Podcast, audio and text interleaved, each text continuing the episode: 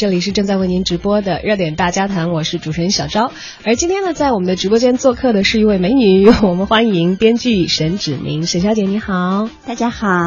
哎，是沈子宁，沈小姐是香港人哈，是的。这个我们在此前她的个人介绍当中都看到，生于香港，也是长在香港，学业完成也有很长一部分时间是在香港，毕业于香港演艺学院的电影电视系，那么担任的呢也是自己专业的工作，做一名女编剧。但是最近好像沈小姐的工作重心都已经放到我们大陆来，尤其还经常出现在北京。是的，是的，因为我大概是呃两年半以前就常住在北京了，所以大部分的编剧工作项目都是在北京跟上海之间来回跑这样。嗯，我们知道这个暑假有一个沈小姐的作品是在爱奇艺在网络进行独播啊，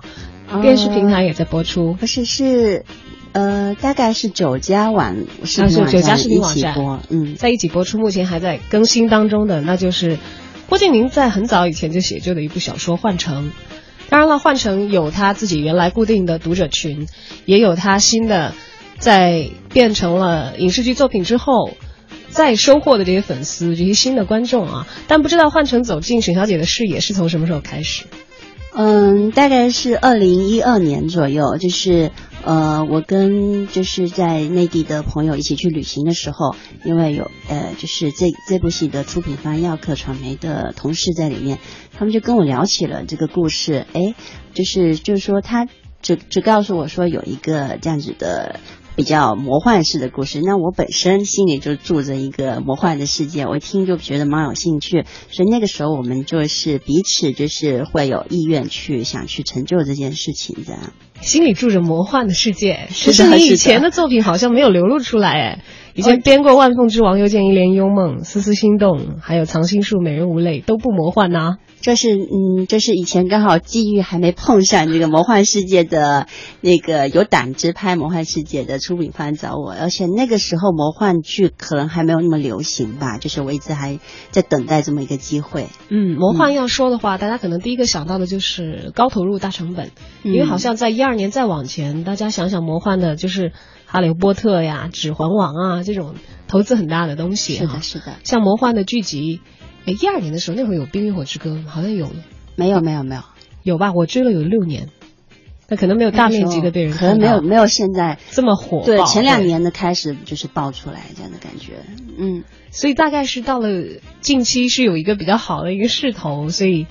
有大量的这个资金也好，条件也好，让这个事情到了哎可以落地的机会了吗？是的，我觉得应该是去年是比较好的时机拍魔幻剧吧。嗯，所以你具体的编剧工作并没有从他们跟你讲这个意向的时候就启动，只是那时候大家有一个好的意向吗？对，但是有好的意向然后，就在想要怎么改编，因为呃原作的小说它的字数其实大概十万左右。但是如果以就是电视剧拍摄，你不管是客观条件，还是就是说制作成本，或者是回收方面，呃，如果只有十万字左右的那个文字，它可能比较适合拍九十分钟的电影，因为它比较虚幻一些的东西。但是如果拍成电视剧，你可能要比较实，那你在构建、重新构建那个世界观、情节什么，就是呃，一般来说拍电视剧起码要四十集左右，至少要四十集，那个成本才能持平，就。至少至少，甚至现在可能五六十集都未必能持平。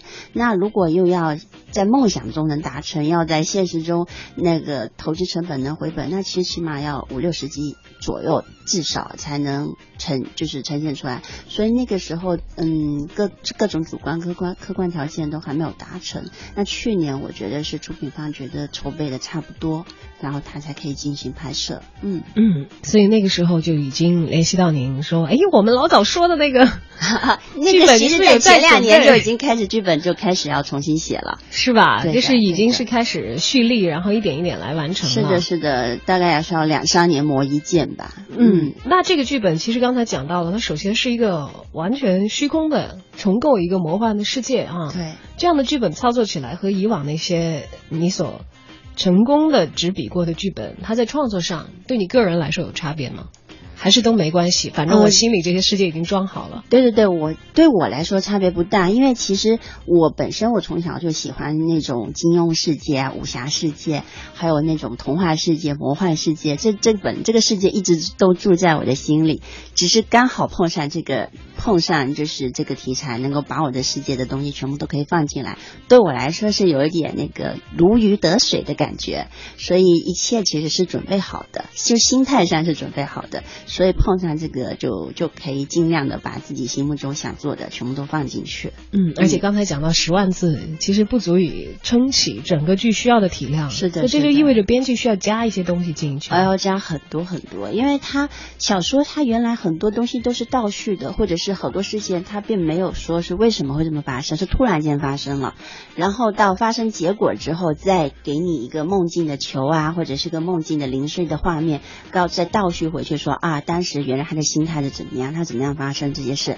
那你看小说文字的表达，你是会产，你会入迷的，你会觉得很有趣或者很好看。但是你如果变成电视剧的话，就是像我是读电影电视出身的，那电视剧其实是要用画面去讲故事，而不是用文字去讲故事。所以所有的小说的文字，无论是倒叙的还是直叙的，都要变成就是电视剧上，就是我们俗称。就是我们呃，就是电影学出来都会知道，这个蒙蒙太奇画面，你一定要用镜头去和画面去讲故事，就没有办法再用文字。所以他的那些零碎的画面啊、梦境，我就像之前我也说过，就像个织梦师，我把你每天的零零碎碎的。没有前因后果的东西，我可能就一点一滴把它织起来，就织成一个完整的一个梦境，再再用电视的语言跟画面带给大家，这样以这个分镜头脚本这样的，嗯，最终交出来的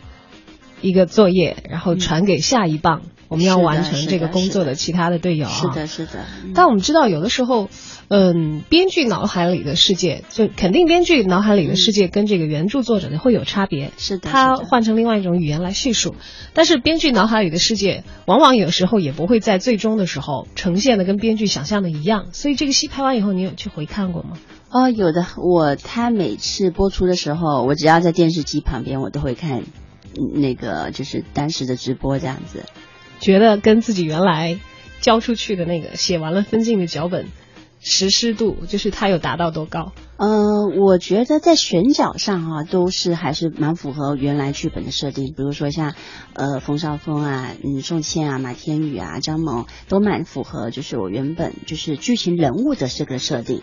呃，那以画面来说，我是觉得有一些是蛮符合我心目中的画面，但是有一些是，哎，我看的时候会觉得说，哎，我剧本是这样写的，哎，导演呈现出来的画面跟我想象的不太一样。但是呢，我觉得任何一一个作品，尤其是影视这一块。都不可能是一个人完成的，一定是个团队的工作。那人只要人多，你团队的时候，每个人的想法是不一样的，所以每一个人的心目中都有一个不一样的故事。所以呈现出来的时候，不管怎么样，你都要去欣然接受，因为这是一个团队的工作。所以我会觉得，呃，有。有让我觉得很惊喜的地方，我很开心；有让我觉得哎有点不太一样的一小遗憾，我也觉得这也是个遗憾美这样子。可以欣然的去接受，因为这就是编剧的职业所要面临的情况啊。是的，是的。会不会有点像嫁出去的女儿泼出去的水？虽然我以最好的办法就是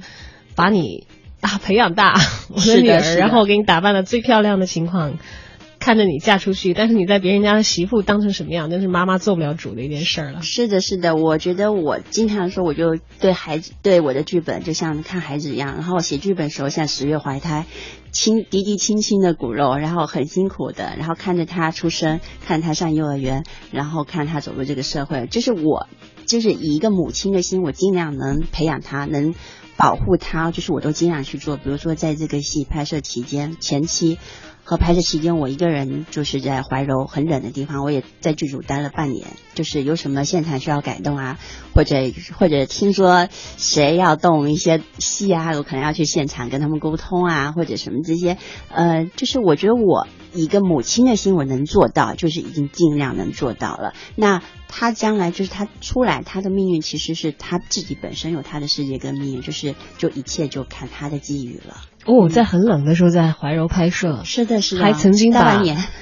还曾经就是做多做过这样的工作，确确实实是在现场改动过一些东西的？嗯。我觉得可能现场，比如说像环境上拍摄，可能真的跟剧本上它有些不得不动的地方。通常不得不动的地方，我是可以接受，就是把对剧本的伤害降到最低。那如果我就觉得，如果因为其实我们的导演是男生，然后我们这个剧其实还是更偏女生一点，包括小说其实是他读者也是女生居多的，就是呃，就是某程度上的女生比较比较喜欢看兄弟情的东西。那那那个，比如说像有一些，比如说像导演，他们他们是。他们是大男人主义，那他们在有一些文戏的表达，就是觉得他会他们会着重于打打杀杀，但是我会比较着重于细腻的感情的变化，比如说人物的心灵上的变化，或者是每一个每一个表情、每个小动作，其实它有很多很深的意味。但是男生他可能会比较，他们比较看。大方面的东西就会漏掉这些细腻的东西，尤其是动文戏上的东西。所以，呃，换成前面四集有一些冰火大战很重要的文戏，其实是在现场被改掉了。当时我是蛮蛮着急的，我亲自大人天跑到现场。呃，去跟导演、跟武术指导沟通，我说你们不能动这个文戏，因为事关几个兄弟的感情很重，就是他们为国家、为民族，然后为家庭，然后夫妻之间的情感、兄弟之间的情感、父母之间的情感，都是在剧本呈现的非常深刻、很惨烈的，就不能这么随意的就死了，就不能随意的拍摄。但是我觉得导演当时跟我沟通是他不太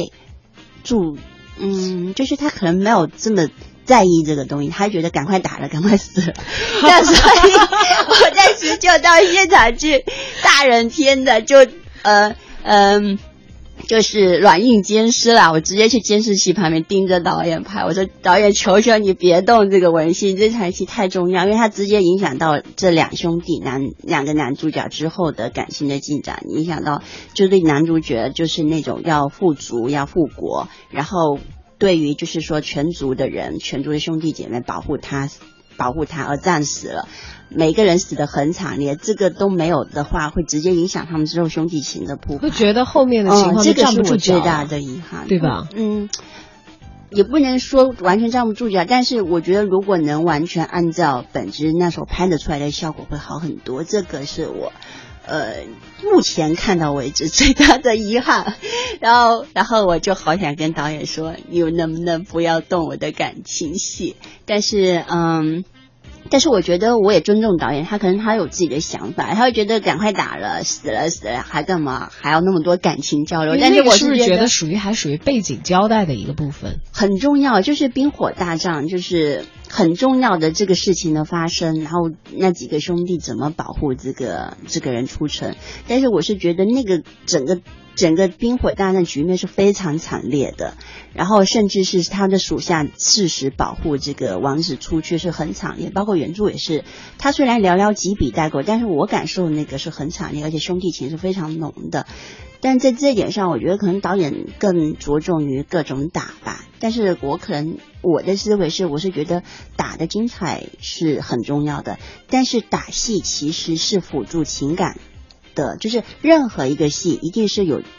就是主角他情感的变化，他人生际遇的变化，不是为了纯粹只是打而打。就打完如果没有意义的话，那我会选择就是说更多的是呈现出，嗯，他们整个族灭完的那种产业会会更重要。就对我来说，但是我是觉得有点可惜啦，是有点可惜。嗯，那有你。虽然刚开始觉得啊，接受起来也比较困难，但是最后还是被其他的工作人员说服也好，还是过了心里的关我是坚持的。我在现场是我们僵了一整天嘛，大人天的。然后呃，我就是呃哀求也好了，然后就是亲自去找导演谈，就就那天就是真的每一个人去谈，然后。包括每一个演员都觉得应该要按剧本拍，就每一个参与那场戏的人都觉得。但是，嗯，导演跟武术指导有他们的坚持，然后就是就是真的是改蛮大那场戏。所以，嗯，有一些东西已经是我坚持下来的了，就是呃，一人退一步吧。但是因为我觉得，但是因为我可能我的个性是比较。比较不太会跟别人争，然后我会觉得呃。就是站在外，就是毕竟拍摄的场地是导演的，就是他有他的想法，我们应该要尊重他的创作。那我觉得我尽量做到，我我想维护这个本质，想保护这场戏的。重要性，但是我能做的我已经做了。那出来的结果是导演有他的坚持或者什么的时候，我还是选择尊重，因为毕竟这是一个团队的工作。嗯嗯，哎，而我们看到在这么长的一个剧集当中，刚才讲到会有增添啊，嗯，你自己觉得增添的哪一些部分是自己比较满意的？就是比起原著小说来说，纯由你所创作的部分，自己会觉得很有光彩。最最。最近最火的一对就是说火锅公主，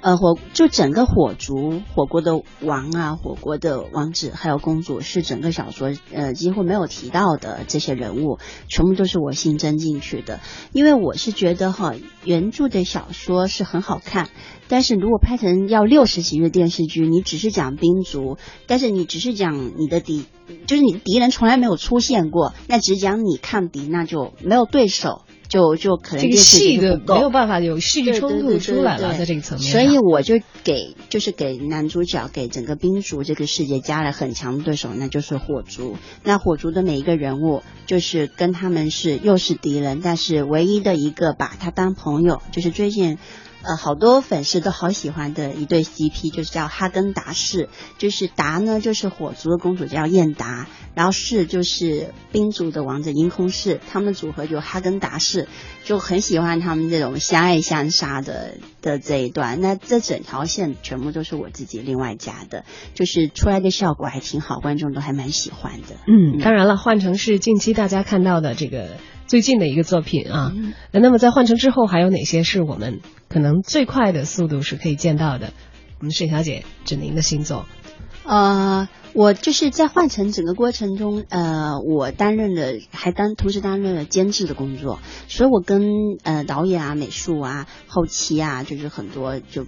都有，就是的各部门都有一些工作跟交流，所以到换成之后，我们还拍了一部呃番外篇。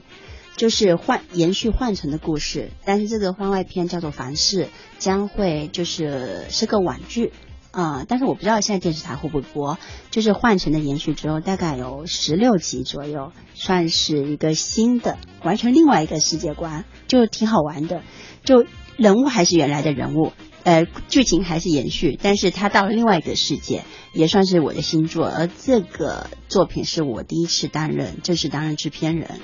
然后，呃，本来之前他们说保密的，但是最近新闻也爆出来了，所以我在此也可以跟大家分享一下，大大方方的告诉大家。啊，以后会以这个网剧的形式自己独立的担任这个制片人，嗯，对，来完成一个呃脱胎于换成，但是又跟换成不一样的一个新的番外的故事啊，对对对对，哎，但我们知道番外故事通常来说可能最容易一样的就是人物设置和世界观，只不过他把。主角配角的比例换了一下，他的视野和焦点集中到别的人物身上了。那这个世界观要换一下，我还真的有有一点想象不到会换成什么样子。会很好玩，但是我呃，就是主角还是主角还是原来的，就是嗯，这个戏是原班人马，就是原班人马参与演出，就拍摄的团队还是完全一样。对，所有的演员几乎都是原班人马，稍微有点遗憾就是女一号宋茜，因为她呃。当时他接了别的工作，他没有办法来全程拍摄，但是他也来跟我们客串一个非常重要的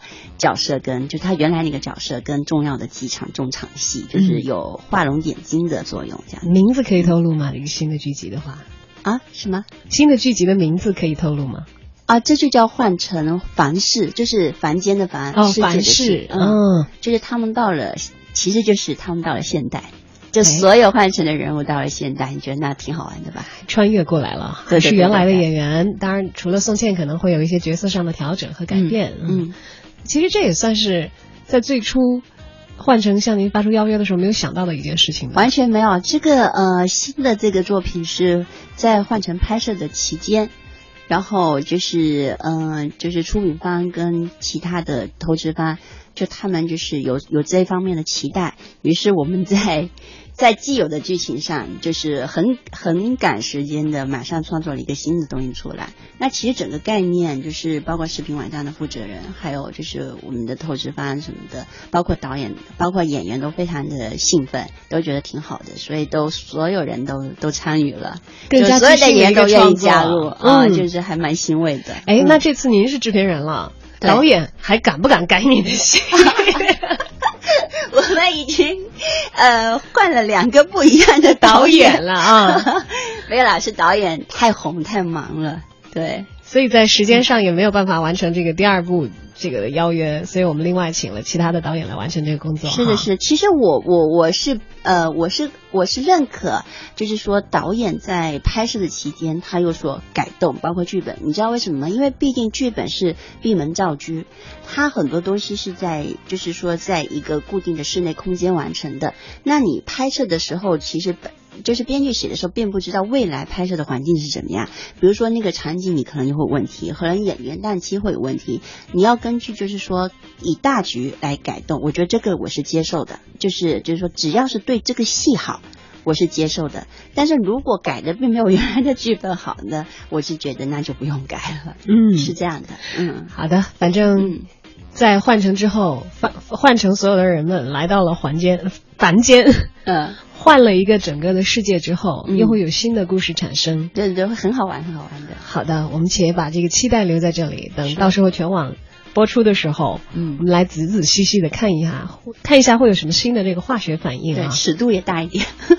会是更换成不一样的戏，嗯，而所有的人他还会延续原来的性格吗？嗯，